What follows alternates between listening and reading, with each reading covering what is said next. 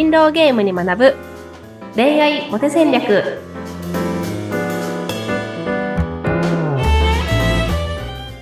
皆さんこんにちは恋愛コンサルタントの渡辺優香とインタビュアーのズッピーこと津志秀次です。ゆうかさん、今週もよろしくお願いします。よろしくお願いしますはい。えー、先週と先々週にわたってシリーズ化してきました。今回うんうん3回目になりますが、女性に舐められる弱者男性の特徴。うんはい今回はこうなっちゃいけないよ、これはできて当たり前なんだよっていう2つの項目があるんですけれども、まず、お金のかかる趣味がない。2つ目、誘われたら断らない。うんうん。うん、お金のかかる趣味がないのはダメなの。弱者 そうですね。あの、これでも旦那さんとしてはこうあってほしいですけどね。そうですよね結婚相手としての魅力ではなく、その、まあ、恋愛対象としての魅力の話をしているというふうにはちょっと思ってもらいたいんですけど。ですよね、もうはい家庭にな、ね、うん、家庭持って旦那さんになったらそんなしお金のかかる趣味ばっかりあの生活費も入れないでってなっちゃうら大変なんで いや、そうね、そうね、そうね。そうじゃなくてねまず恋愛付き合い出す時のそのタイミングとしてですねはい。ダメちょっとイメージしてほしいんですけど、はいあの男性のプロフィールがあって、こんなことが書いてありますと。で35歳、男性で、会社員です。趣味は、家で映画を見ることと、散歩、読書です。みたいな人がいたとして、この人モテそうですかね？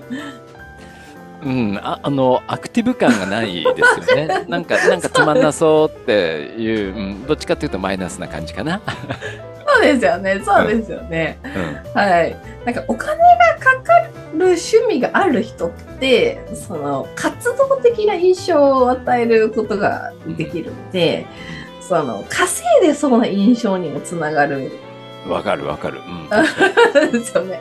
そうだ。で、でもお金のかからない趣味がの人って、なんとなくインドアな、あんまり活動的じゃない印象を与えるから、稼いでなさそうな印象みたいなところにもつながっちゃううん。んですよね。うん。確かにそうですね。うんうん。そうなんです。なので、あの、お金のかかる趣味がないっていうのは、稼いでなさそうに見られるっていう、すごい大きなマイナスポイントと、そのはい活動的に見られないっていう、ちょっと弱そうに見えちゃうっていうデメリットがね、ありますよっていう。うん。それはその通りですね。やっぱね、うん言われる通りかな。そうなんですね。これもうちょっと言うと、その一人でやる趣味しかないっていうのも結構マイナスとしてはあって、うん。そうだ。映画鑑賞と。映画鑑賞とウォーキングと、なんか友達いなさそうなんですよね。ちょっとこもってる感じがしますよね。そうなんですよ。そうなんですよ。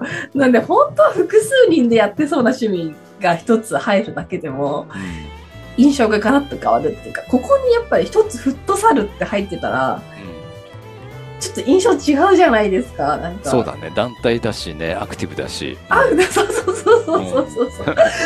そうです。団体でアクティブな趣味をね、やっぱ入れるとね、プロフィールは映えますよね。そうか。やっぱ、なんかあの、お金のかかる、そうだよね。最初、あ、そんなことやってんな、この人持ってるって、おお金持ってるってい。いや、そうですよ、そうですよ。魅力だよね、やっぱね。うん。そうですよ、そうですよ。ねえ、ちょズッピーさんもちょっと思ったはずですよ。私がパラグライダー始めようかなって思ってるんですって言ったら、うんああ、でも結構稼いでるのかなって思ったはずですよ。わかんないですけど。そうだよ、そうだよ。うた高いんですよ、パラグライダー買うと。ん。そう、そうでしょ。そうですよね。え、そうだ。ちょっと話それますけど、パラグライダー順調に進んでるんですか、パラグライダーは、あなた、海海島サーフィンっていう、そのパラグライダーをしながらサーフィンするっていうのをやりに行って、うん。で、それはすごい楽しかったんですけど、うん。その、ちょっと2、3週間忙しくしてる間にちょっと寒くなってしまって、また、また春にやろうかなって感じ。ももしくはなんか宮古島に行けばできるらしいんですけど、そのために宮古島まで行くかどうかって、本当どうかなっていううんとこもありつつ、まあでもあの、ちょっとスクールに通いながら、はい。ね、やってるし、将来は自分で買えるぐらいにななれたらいいなって思ってるわけですけど、うん。で、これ大事なことは、まだ買ってないんですよ、私は。買ってないんです買ってはいない。うんうん。でも、買える財力があるんだなってことは、なんとなくさ伝わるわけですよ。そうそうそう。うん、そうだよね。そ ううん。うつかは買うんパラグだろうな。ライダー、うんそう、パラグライダー買うと60万とかするんですよ。ででも、それを買える、この人は結構稼いでるんだなって印象になるわけで、で、でもこれこれ大事で、うん。うんその、車買おうかなって思ってるって話をしたら、車が買える財力があるんだなと思われるし、うん海外旅行に行こうと思ってるって言えば、海外旅行に行ける財力があるんだなって思われるうんのに、なぜかその、家でできる趣味しかないっていうのは、やっぱちょっとお金なさそうにも見えるんで、うんそうだそうだ。はい。ちょっとね、あの、気をつけたいポイントかなうん。ねパ。ラパラグライダーをやろう、みんな。そうですね。そうですね。まあ、パラグライダーちょっと落ちると怖いと思う人もいるかもしれないんで、海トサーフィンぐらいいいと思いますけど。うん。いや、でもマリンスポーツ系はなんかやっぱかっこいい感じのイメージありますよね、サーフ。そうだよね。やっぱ、下手してやっぱ、スポーツマンってかっこいいよね。体動かしてる人はね。うん。うん。そうなんです、そうなんうんです。そういう面でもウォー、ウォーキングじゃなくてさ、ジョギングじゃなくて、もうちょっとなんか、もうちょっとアクティブな方が、活動的に。そうですね。まあね、全然いいんですけどね。うんはい。なんかその、ちょっと団体でとか友達とやってるんだろうなっていう感じのが見え隠れする趣味っていうのは、あの、よりつわもの感が出るというところですかね。大事だ、うん。そうだ、お金のかかる趣味がない。これは弱者だよ。うん。はい。次、いきます。うん誘われたら断らない人。うん。これ、僕なんか誘われたら断らないですね。本当ですか、めっちゃいい人ですね。うんうん。これやっぱ、それはベースにあって当たり前なんだけど、そのもう一個上のステップで魅力的に見せるためにはっていうお話ですよね。そうです、そうです、そうです。うん。あの、人間、あの、当たりが出ると分かってるくじ引きって興味ないんですよ。おおでも、当たるか分からないくじ引きってすごい興味があって、ー。うん。で、大体その4回に1回ぐらいは自分の思い通りにならないっていうところが、なんかその心理学的にも手に入った距離じゃなくて手に入りそうで入らない距離みたいな、なんかそういうものが演出できて、すごく魅力的に見えるんですよね。うん。はい。なんか、当たる、絶対当たるくじ引き、やりたくないじゃないですか。うん、うん、まあまあそうだよね。時間の無駄じゃないですか、それ。うん。確かにそうだ。うんまあ競馬とかにしてもね、あの、負けるからまた次がやりたくなるでしょうね、きっとね。そうそうそう。うん多分男性の立場から見見ても、なんか、いつ誘っても来てくれる女の子って、なんかあんま魅力的じゃないくないですか？ああ、そういう、うん。そ、そっちか。なるほど。見えてきたぞ。確なんかかにそうよよ、夜9時に誘って10時から会えるって言っても大丈夫だよって言ってくれる女の子なんか、すごいいいけど、なんか魅力的かっていうと、だ。ちょっとハテナですよね。うん。そうね、だそ。れよりも、ちゃんと、ま、3日前には連絡しないと来てくれない女の子の方が魅力的だし、なんなら3日前に言っても3回に1回は断れるっていう女性の方が、ちゃんと約束したいっていう気持ちにうん。なると思うんですようね。ん。そうだよね。その、押し引きじゃないけど、そうだよね。その、確かにそう。え、なんで、なんで約束してたのに今日、今日無理なのっていう、その、ね、男性が思うその気持ちっていうのも、より彼女の方にね、また向かうしね、って思いますね。まあまあまあ、そうですね。まあ、約束してたのに来ないっていう、ね、のはちょっとひどいかもしれないですけど、うん。そう、約束する段階で、その3回に1回ぐらい、ちょっとその日は空いてないんだっていう風な感じあ、で。言ってくる人はちょっと魅力的だし、まあ、あとデートも、だからそういう意味では5分遅れるぐらいっていうのは、実は魅力的に見えたりするんですけど、うん、うん。うんうんうんそうか。思い当たるところがいっぱいありますね、このシリーズ。ありますか？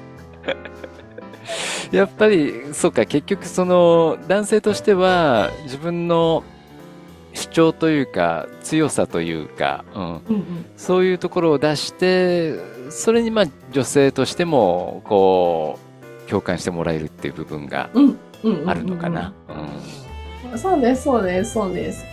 なので、その、なんだろう、まあ、すごい本命の女の子がいて、で、その子とのデートに行くっていうことが、まあ、今の自分の予定の中で優先順位が一番高くて、で、だから相手が何日どうって来たら、もうそこに合わせた方がいいっていうのは、それはそうなんですけど、まうん。あ、でもそれにしてもなんかたまたまそこは空いてたっていうような言い方をするであるとかうん、でも実際に普段からちゃんと忙しくしておくであるとか、まあそういうところができると、より魅力的にね、見えていくし、その、まあ、例えばそういう魅力的な女性であったとしても、なんか明日の夜空いてるみたいな話とかで、本当ね、予定が埋まってるみたいな形であれば、はいそれは断る方が魅力的に見えることもあるよっていうところで、うん。あんまり相手に合わせすぎないっていうのがね、ポイントかなっていう思いますね。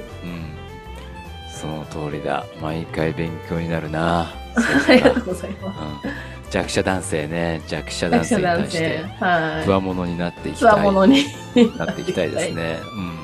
まあ、あの、ここまで何回もね、繰り返しになりますけども、今まで、それはもう、マイナスの人は、これができないとダメだよっていう項目なんだけど、うん。そこからもうある程度のレベルまでちゃんとできてる人たちに対して、うんこればっかりが正解じゃないんだよっていう提案なんですよね。そうです、そうです、そうです、そうです。そう。これと逆のことをじゃあ全部やってやれってなったら逆にちょっと失敗しそうな気もするんで。そうです、そうです、そうです、そうです。そうそう そうです、そうです。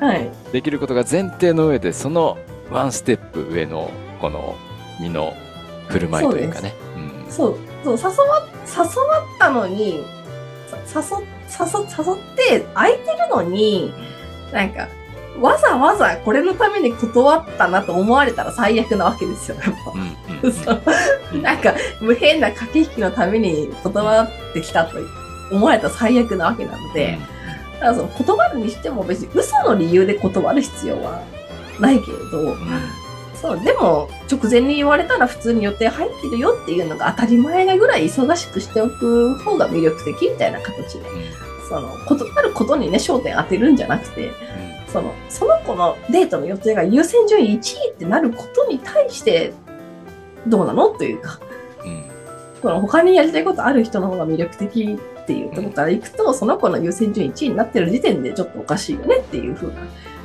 感じで思ってもらえるといいかなっていうね、思いますよね。はい。わかりました。えー今週2つの項目ですね。お金のかかる趣味がない人、誘われたら断らない人。そう。だからやっぱり、お金、あ、こんなことをね、できるお金の余裕もあるんだ。で、アクティブな人なんだ。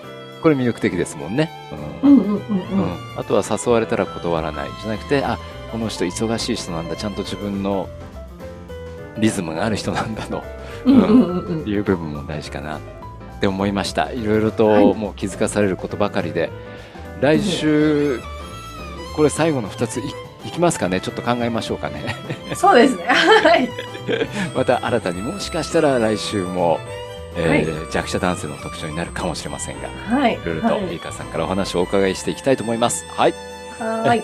ゆいかさん、今週もありがとうございました。ありがとうございました。